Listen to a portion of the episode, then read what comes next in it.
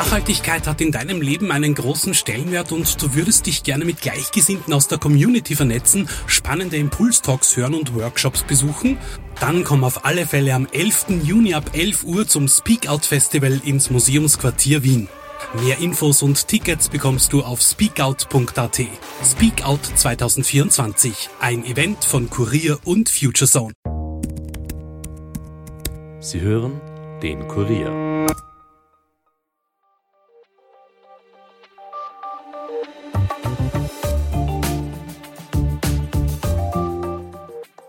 Wo ist mein Schlüssel? Oder wie war nochmal der Name der Nachbarin? Wir alle verlegen oder vergessen mal ab und zu etwas. Das ist prinzipiell ganz normal und auch nicht weiter schlimm. Aber wann handelt es sich nicht mehr nur um Vergesslichkeit, sondern vielleicht sogar um den Beginn einer Alzheimer-Krankheit? Darüber spreche ich anlässlich des heutigen Welt-Alzheimer-Tags mit Elisabeth Stöckmann. Sie ist Neurologin an der Metuni Wien und Leiterin der Demenzambulanz am Wiener AKH. Wir sprechen aber nicht nur darüber, wann man sich Gedanken machen und einen Arzt oder eine Ärztin zu Rate ziehen sollte, sondern vor allem auch darüber, wie man einer Alzheimer-Erkrankung vorbeugen kann. Expertinnen und Experten gehen nämlich davon aus, dass bis zu 40 Prozent der Alzheimer-Fälle vermeidbar wären. Mein Name ist Caroline Bartosch. Es ist Donnerstag, der 21. September und ihr hört den Daily Podcast des Kurier. Herzlich willkommen.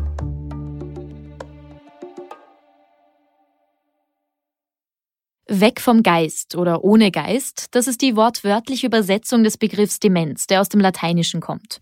Und die Übersetzung gibt schon Aufschluss darüber, was die Merkmale von einer Demenzerkrankung sind, nämlich die Verschlechterung bis hin zum Verlust der geistigen Fähigkeiten. Demenz ist ein Oberbegriff für krankhafte Veränderungen des Gehirns. Diese Veränderungen gehen mit einem fortschreitenden Verlust bestimmter geistiger Funktionen einher. Die kognitiven, emotionalen und sozialen Fähigkeiten nehmen ab. Je nach Form und Ursache der Demenzerkrankung sind vor allem das Kurzzeitgedächtnis, das Denkvermögen, die Sprache sowie die Motorik betroffen.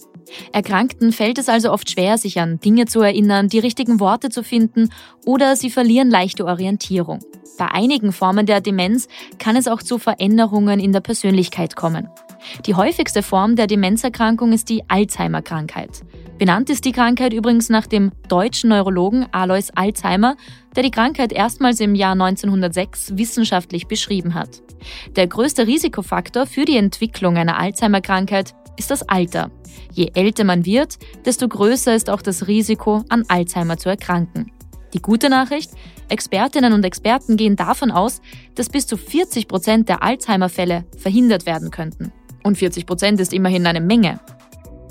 Was also jeder Einzelne von uns tun kann, um das Risiko an Alzheimer zu erkranken zu minimieren, frage ich jetzt Elisabeth Stöckmann. Sie ist Neurologin an der Metuni Wien und Leiterin der Demenzambulanz am Wiener AKH. Mit ihr spreche ich auch darüber, wann es mehr als nur die normale Alltagsvergesslichkeit ist und wie es um die derzeitigen Behandlungsmöglichkeiten steht. Ist Alzheimer vielleicht sogar schon bald heilbar oder ist das nur reine Utopie? Hallo Frau Stöckmann, ich darf Sie ganz herzlich bei uns im Podcast begrüßen. Vielen Dank, dass Sie sich heute die Zeit für das Interview mit mir nehmen. Ja, sehr gerne. Guten Tag. Hallo. Frau Stöckmann, wir sprechen ja heute über die Alzheimer-Krankheit. Das ist ja die häufigste Form der Demenz, also Demenz ja als Überbegriff. Können Sie uns vielleicht am Anfang so ein bisschen eine Einschätzung geben, wie viele Menschen sind denn von Alzheimer so ungefähr betroffen? Ja, von Gesamtösterreich weiß man, dass derzeit ca. 150.000 Menschen an irgendeiner Form der Demenz leiden und man sagt, dass ca. zwei Drittel Alzheimer-Demenz sind. Also kann man sich ausrechnen, dass zwei Drittel von 150.000, also ca. sagen wir 100.000, äh, an einer Alzheimer-Erkrankung leiden derzeit. Mhm.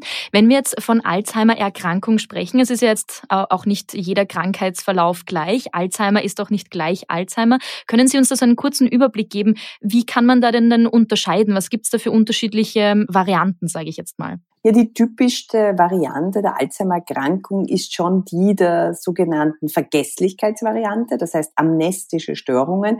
Äh, Patientinnen kommen zu mir in die Ambulanz und beklagen eine Kurzzeitgedächtnisstörung.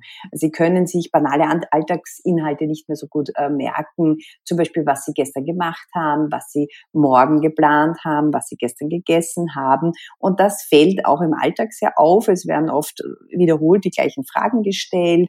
Ähm, es werden Dinge auch verloren und viel gesucht. Das ist schon die häufigste Variante der Alzheimer-Erkrankung. Und dann gibt es seltenere Formen, die vor allem mit einer Veränderung der Sprache einhergehen. Zum Beispiel, dass man sich schwerer tut, Wörter zu finden, dass man nicht mehr so gut benennen kann oder auch, dass man mehr Schwierigkeiten hat, sich äh, räumlich fest äh, äh, zurechtzufinden.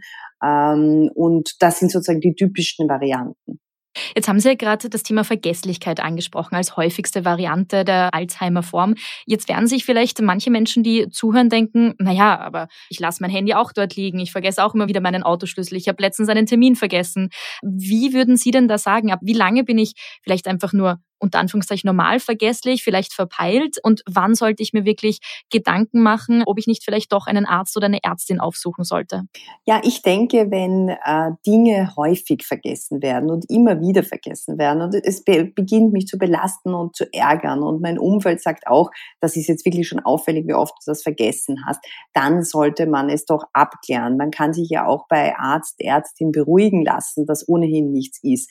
Wenn man mal eine stressige Lebensphase hat oder eine schlechte Woche oder ein schlechtes Monat oder äh, vergisst man immer wieder was oder es gehen ein paar Dinge schief, dann würde ich das nicht überbewerten. Aber wenn das doch über einen gewissen Zeitraum sich wiederholt, dann würde ich es abklären lassen. Mhm. Wenn Sie jetzt sagen, ich kann mich ja vom Arzt oder der Ärztin noch beruhigen lassen, was erwartet mich denn überhaupt, wenn ich hier ärztlichen Rat aufsuche? Also dann gehe ich hin, schilder womöglich mal meine Probleme, aber wie läuft denn hier auch eine Alzheimer-Diagnostik ab? Ja, die Alzheimer-Diagnostik ist eigentlich äh, relativ aufwendig. Bei uns ist das so, dass wir uns circa eine Stunde Zeit nehmen, dass wir zuerst mit dem Patienten, der Patientin sprechen, äh, uns anhören, was eigentlich das Problem ist, was, was sozusagen funktioniert nicht, seit wann besteht das Problem. Dann holen wir uns auch eine Meinung von den Angehörigen ein, wie die das sehen. Wir versuchen auch festzustellen, ob eine Depression vorliegt, ob irgendwelche speziellen Ereignisse in letzter Zeit waren, die hier ein Auslöser gewesen sein könnten. Und wir erheben auch eine komplette Anamnese anderer Erkrankungen, internistischer Erkrankungen, Medikamente. Dann machen wir eine neurologische Untersuchung. Wir machen eine sogenannte Screening-Untersuchung, wo wir in einem kurzen kognitiven Test mal grob schauen, wie die Leistungsfähigkeit ist. Und dann machen wir ein paar Laborresultate, wie zum Beispiel Schilddrüse, Leber-Nierenwerte zur Orientierung und verweisen die Patientinnen auf ein sehr genaues Kopfröntgen, eine sogenannte Magnetresonanztomographie. Und dann kommen die Patientinnen meist zu einer Besprechung.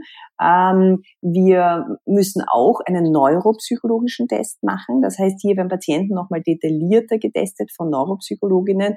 Äh, und da werden wirklich die Leistungsfähigkeit im Gedächtnis und der Sprache verglichen mit Frauen, Männern des gleichen Alters und der gleichen Bildung. Und das ist wichtig, damit wir sehen, liegt derjenige noch in der Norm oder hat er oder sie sich vielleicht wirklich über die Altersnorm hinaus verschlechtert. Und meist kommt man dann schon zu einem Eindruck und zu einer Einschätzung, ob da was vorhanden ist, was äh, sozusagen ein Problem darstellen könnte.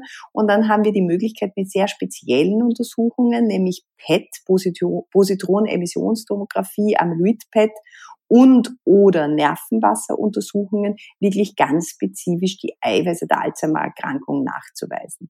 Wenn ich jetzt so eine Untersuchung mache, die ist ja, wie Sie gerade geschildert haben, sehr, sehr umfangreich, wie sehr ist das denn dann nur ein Abbild des Ist-Zustands und wie sehr kann man da auch schon voraussagen, wie sich das vielleicht in Zukunft entwickeln könnte? Wir versuchen im, Rahmen dieser Abklärung schon zu einer vorläufigen Diagnose zu kommen und je nachdem, welche Diagnose wir stellen, können wir doch ein bisschen abschätzen, in welche Richtung das geht. Also finden wir tatsächlich Auffälligkeiten, zum Beispiel aber auch nur milde Auffälligkeiten, so im Sinne einer leichten kognitiven Störung, aber mit Hinweisen auf Alzheimer-Erkrankung in diesen erwähnten PET- oder Nervenwasseruntersuchungen, so muss man leider davon ausgehen, dass sich dies doch in den nächsten Jahren verschlechtern wird. Wenn umgekehrt diese Untersuchungen großteils Normalbefunde oder nur leichte Veränderungen aufweisen, dann kann es durchaus sein, dass es sich um einen altersbedingten Normalzustand handelt. Können Sie vielleicht auch ganz kurz erklären, was passiert denn eigentlich im Körper, dass es überhaupt zu Alzheimer kommt? Also was geht dieser Krankheit denn voraus? Ja, die charakteristischen Merkmale der Alzheimer-Erkrankung sind eigentlich die Ablagerungen von Eiweißen. Also es, gibt hier Eiweiße im Körper, die sich im zunehmenden Alter fehlfalten, die wir nicht mehr so gut entfernen können und die lagern sich in den Nervenzellen und neben den Nervenzellen ab. Das ist bei der Alzheimer-Erkrankung einerseits das Amyloid-Beta-Eiweiß und andererseits das Tau-Eiweiß. Und diese Ablagerung, diese Plaques führen letztlich dazu, dass Nervenzellen untergehen und Nervenzellverbindungen untergehen. Und diese Fehlfunktion von Nervenzellen führt letztlich dann zu den Ausfallserscheinungen wie zum Beispiel der Vergesslichkeit oder der Spracheinschränkung. Mhm. Wie ist es denn beim Thema Alzheimer? Wie viel hängt da jetzt auch von meiner Genetik ab und wie viel hängt von anderen Einflüssen ab vielleicht oder anderen Faktoren ab, die ich vielleicht sogar beeinflussen kann? Ja, man sagt grob, dass etwa 60 Prozent der Risikofaktoren der Alzheimer-Erkrankung oder der Demenzen generell äh, nicht modifizierbar sind. Das heißt, hier spielt das Alter, genetische Risikofaktoren schon eine große Rolle.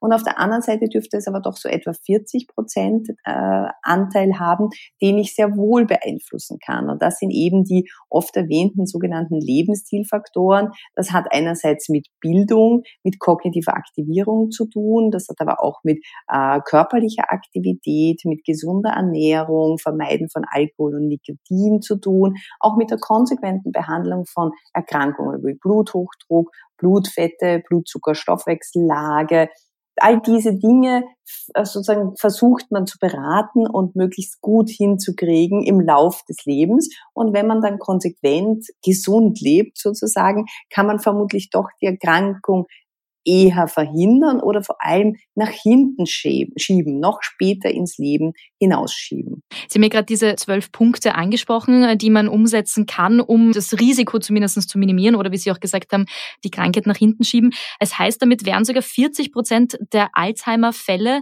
vermeidbar. Das ist eine unglaublich hohe Zahl eigentlich, oder? Genau, so, so kann man es sehen. Also wenn wir wirklich ganz konsequent alle diese Risikofaktoren adressieren würden, dann könnten wir bis zu 40 Prozent der Demenzfälle verhindern. Das ist aber sozusagen auf einem, einer weiten Ebene gedacht. Im individuellen Fall kann es natürlich leider schon so sein, dass ein Mensch eine sehr starke genetische Komponente hat, wo er mit dem Lebensstil vielleicht nicht so viel ausrichtet. Und umgekehrt gibt es die Fälle, die vielleicht nicht so eine starke genetische Komponente haben, denen wirklich wirklich hauptsächlich der Lebensstil dafür verantwortlich ist, dass ich äh, kognitive Probleme entwickle. Mhm. Jetzt haben Sie vorher schon gesagt, ungefähr 60 Prozent hat Alzheimer schon mit meiner Genetik auch zu tun. Das heißt, wenn ich jetzt Alzheimer-Fälle in, in meinem näheren familiären Umkreis habe, dann sollte ich da womöglich ein bisschen aufmerksamer sein. Wie wichtig ist denn auch das Thema Früherkennung bei der Alzheimer? Also jetzt ganz salopp gesagt, könnte man ja nicht sagen, naja, es kann ja eh nichts dagegen machen, weil Therapiemöglichkeiten sind ja schwierig. Muss ich dann wirklich früh wissen oder? Ja, ähm, es gibt sozusagen da jetzt verschiedene Aspekte. Also prinzipiell würde ich mich nicht sehr nervös machen, wenn in der Familie jemand mit einer Demenz- oder Alzheimer-Erkrankung ist. Weil man darf nicht vergessen, dadurch, dass es eine so häufige Erkrankung ist, eine so prävalente Erkrankung, haben sehr viele von uns im bekannten Verwandtenkreis jemanden mit Demenz. Also es ist in, in den Köpfen sehr bewusst vorhanden. Suspekt ist ein Krankheitsbeginn im jungen Lebensalter. Also wenn ich in der Familie jemanden habe, der unter 65 an dieser Erkrankung ist, dann ist vielleicht eher davon auszugehen, dass die genetische Komponente umso schwerer wiegt.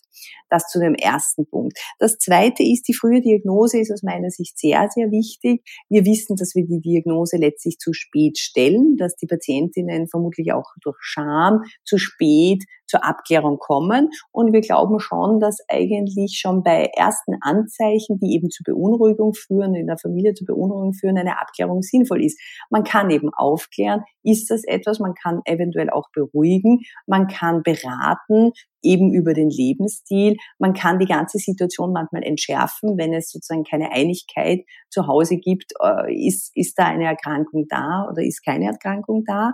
Und zum Thema Therapien, da ist es ganz klar so, dass wir heutzutage wissen, je früher wir in die Erkrankung hineingehen können, umso besser sind die Heilungschancen. Mhm. Und da hat es ganz rezent ähm, neue Entwicklungen gegeben. Und zwar sind im letzten Jahr zwei Substanzen, sogenannte monoklonale Antikörper, gegen dieses Eiweiß Amyloid Beta äh, beschrieben worden, die wirklich in Betroffenen die kognitive Funktion verbessern konnten im Vergleich zu den Patientinnen, die diese Therapie nicht erhalten haben. Und wir wissen aber, dass diese Therapien nur bei Patientinnen in frühen Stadien angewandt werden können. Und insofern liegt natürlich der Augenmerk auf der Frühdiagnose mehr denn je. Jetzt haben Sie schon diese wichtigen Fortschritte in der Forschung angesprochen. Jetzt ganz groß gedacht, wie lange dauert es denn, bis wir Alzheimer vielleicht wirklich heilen können? Ja, ich denke, heilen, das sind wir derzeit sicher noch nicht. Also ich finde, diese Entwicklung des letzten Jahres ist aus meiner Sicht ein Meilenstein in der Alzheimer-Therapie-Forschung und ich möchte das nicht kleinreden, aber derzeit sind doch noch viele Dinge unklar. Also es gibt eine Substanz, Lecanemab, die derzeit bei der Europäischen Arzneimittelbehörde zur Zulassung eingereicht ist. Diese wird frühestens im Jahr 2024 in Europa überhaupt zugelassen und dann muss man abwarten, wie die Kostenübernahme in den jeweiligen Ländern aussieht und wer und wie diese Therapie verabreicht werden können. Wie gesagt, man muss sagen, einschränkend nur für Patientinnen in frühen Stadien mit einer sehr exakten Diagnose einer Alzheimer Erkrankung. Die Therapie muss alle zwei bis alle vier Wochen in die Vene gegeben werden. Und die Patientinnen müssen engmaschig begleitet werden, weil es doch in einigen Fällen zu durchaus beachtlichen Nebenwirkungen kommt, nämlich Hirnschwellungen und Hirnblutungen. Und deswegen muss man diese Patientinnen regelmäßig in MRD-Untersuchungen nachuntersuchen, ob die diese, diese Veränderungen entwickeln. Und je nachdem muss man die Therapie dann auch pausieren oder eventuell sogar absetzen. Also das ist keine Therapie, die wir uns einfach als Tablette mit Rezept in der Apotheke werden holen können. Und es bleibt natürlich auch abzuwarten, wie die Effekte dieser Therapie im Langzeitverlauf sind. Wir haben derzeit 18 Monatsdaten, also wir wissen, wie Menschen in 18 Monaten sich verbessert haben. Und zwar um circa 30 Prozent sind die Patientinnen nach 18 Monaten besser als die, die die Substanz nicht bekommen haben. Aber wir würden uns natürlich schon noch erhoffen, dass diese, diese, diese Wirkung sogar noch weiter zunimmt, wenn wir die Therapie länger geben. Und dazu sind natürlich jetzt die Daten noch nicht da. Da müssen wir einfach abwarten. Und insofern finde ich, von einer Heilung zu sprechen wäre verfrüht. Aber es ist auf jeden Fall ein, ein, ein ganz klarer Hoffnungsschimmer. Mhm. Eine Frage wäre auch noch, was man schon immer wieder hört, ist, dass äh, Leute sagen, Alzheimer natürlich ganz furchtbar. Und dann sagen manche, naja, das Gute daran ist, dass die Betroffenen selbst das zumindest nicht so mitbekommen. Natürlich das Umfeld darunter sehr leidet. Kann man das aber wirklich so sagen? Wie sehr leiden denn die Betroffenen darunter? Das kann man generell aus meiner Sicht nicht beantworten. Ich habe so unterschiedliche Patientinnen. Die einen sind tatsächlich so, dass sie selbst nicht so mitbekommen und dass eher die Angehörigen belastet sind und darauf aufmerksam machen und immer wieder darauf hinweisen und dass es sogar eine Konfliktsituation zu Hause gibt, weil eben der Betroffene sagt, nein, ich habe nichts und die Angehörigen sagen, doch, da ist etwas. Aber ich habe auch Patientinnen, die sich ihrer Probleme sehr, sehr bewusst sind und die dadurch auch sehr belastet sind. Kann man eigentlich so ein ungefähres Schema sagen, wie so eine Alzheimer-Erkrankung verläuft, vor allem wenn wir jetzt von dieser Vergesslichkeitsvariante sprechen? Also prinzipiell beginnt das ganz diskret, leicht, eben mit so Vergesslichkeit im Alltag. Diese Menschen sind fast gar nicht beeinträchtigt, also die leben ein gutes, selbstständiges Leben. Aber im Verlauf nimmt diese Vergesslichkeit dann eben zu. Es kommen Symptome hinzu, wie zum Beispiel eben auch Sprachprobleme, das Zurechtfinden an fremden Orten, und die Menschen verlieren leider zunehmend doch an Selbstständigkeit im Alltag zu Hause, aber auch bei Ausflügen, wenn sie sich wohin bewegen wollen. Und letztlich ist die Erkrankung dann über die Jahre langsam fortschreitend und äh, die Patienten sind in späteren Stadien einfach auf Hilfe angewiesen. Mhm. Frau Stegmann, dann fassen wir abschließend vielleicht noch mal kurz zusammen. Sie haben es vorher schon angesprochen, dass es eben diese Punkte gibt, die ich auch unternehmen kann, um einer möglichen Alzheimer-Erkrankung so gut wie möglich vorzubeugen. Vielleicht fassen wir es am Ende noch mal ganz kurz zusammen und halten noch mal fest, was ich denn jetzt wirklich konkret machen kann. Sie konkret könnten zum Beispiel mindestens 150 Minuten pro Woche Sport machen und so, dass auch Ihr Herzpumper dabei, aber auch Krafttraining ist gut. Sie könnten sich sehr, sehr gesund ernähren, also Gemüse und äh, Obst, äh, wenig Fleisch. Sie könnten auf Alkohol und Nikotin komplett verzichten Ähm, sie sollten kognitiv aktiv bleiben, also äh, am besten eben arbeiten oder eine Sprache lernen oder ein Musikinstrument lernen. Sie sollten auch sozial aktiv sein. Man sollte sich nicht ganz zurückziehen, sondern es ist immer gut auch, sich sozial zu aktivieren. Also soziale Aktivierung ist letztlich auch kognitive Aktivierung. Ja, das ist so wenn Sie eine Erkrankung hätten, wie zum Beispiel einen Bluthochdruck oder eine Diabeteserkrankung, ist es auf jeden Fall sinnvoll, diese sehr, sehr gut einzustellen. Ja, und wir wissen eigentlich auch, dass ein regelmäßiger, ruhiger Schlaf, so von sechs bis acht Stunden, muss jetzt nicht jede Nacht so sein, aber doch äh, in den meisten Fällen wahrscheinlich eine, eine ganz gute Funktion, also ganz gute Rolle auch spielt hinsichtlich Entwicklung von Demenzerkrankungen. Frau Stegmann, dann sage ich an der Stelle vielen herzlichen Dank. Ich werde mir auf jeden Fall Gedanken dazu machen. Ja, bitte. vielen Dank auch fürs Interview. Wenn ihr die zwölf Faktoren, die das Alzheimer-Risiko beeinflussen, nochmal genau nachlesen wollt, findet ihr dazu auch etwas unter kurier.at. Und wir haben dort auch einen Artikel für euch, in dem es darum geht, welche gängigen Schutzimpfungen das Alzheimer-Risiko wie beeinflussen können. Und wenn ihr von einer Betroffenen hören wollt, wie es ist, mit Demenz zu leben, dann hört in die aktuelle Folge unseres Mental Health Podcast Ich weiß, wer es ist hinein. Darin erzählt Angela, wie sie bemerkt hat, dass sich etwas bei ihr verändert hat und wie sie mit der Diagnose Demenz umgegangen ist. Den Podcast findet ihr auf kurier.at slash podcasts, auf Spotify, Apple Podcast und überall, wo ihr sonst noch Podcasts hören könnt. Und hier gibt's jetzt noch eine kurze Meldungsübersicht für euch. Durch die verheerende Flutkatastrophe in Libyen haben UNO-Angaben zufolge Zehntausende Menschen ihre Heimat verloren. Nach jüngsten Schätzungen seien über 43.000 Menschen durch die Überschwemmungen im Nordosten Libyens vertrieben worden, erklärte die Internationale Organisation für Migration in einem am heutigen Donnerstag veröffentlichten Bericht. Insbesondere in Darna sorge der Wassermangel dafür, dass viele Menschen die Stadt verließen. Und Polen will keine Waffen mehr an die Ukraine liefern. Das hat der polnische Regierungschef Mateusz Morawiecki angekündigt. Bereits zugesagte Waffenlieferungen will Polen weiterhin durchführen. Anstatt neue Waffen zu liefern, will sich Polen nun selbst mit modernsten Waffen ausrüsten. Polen unterstütze zwar den Sieg über den, Zitat, russischen Barbaren, könne aber nicht mit einer Destabilisierung des polnischen Marktes durch ukrainische Getreideimporte einverstanden sein, so der polnische Regierungschef weiter. Seit einiger Zeit gibt es Streit zwischen der Ukraine und Polen. Polen hat nämlich die Einfuhr von billigem Getreide aus der Ukraine verboten. Damit will man die polnischen Bauern vor der Konkurrenz durch das billigere ukrainische Getreide schützen. Die Ukraine hat das aber scharf kritisiert.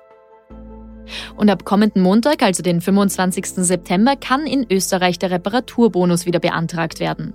Mit dieser Förderaktion des Klimaschutzministeriums ersparen sich Konsumentinnen und Konsumenten bis zu 50 Prozent bzw. maximal 200 Euro der Reparaturkosten von defekten Elektrogeräten für Haushalt, Freizeit und Garten, wie zum Beispiel Toaster, Smartphones, Fernsehgeräte oder auch Rasenmäher.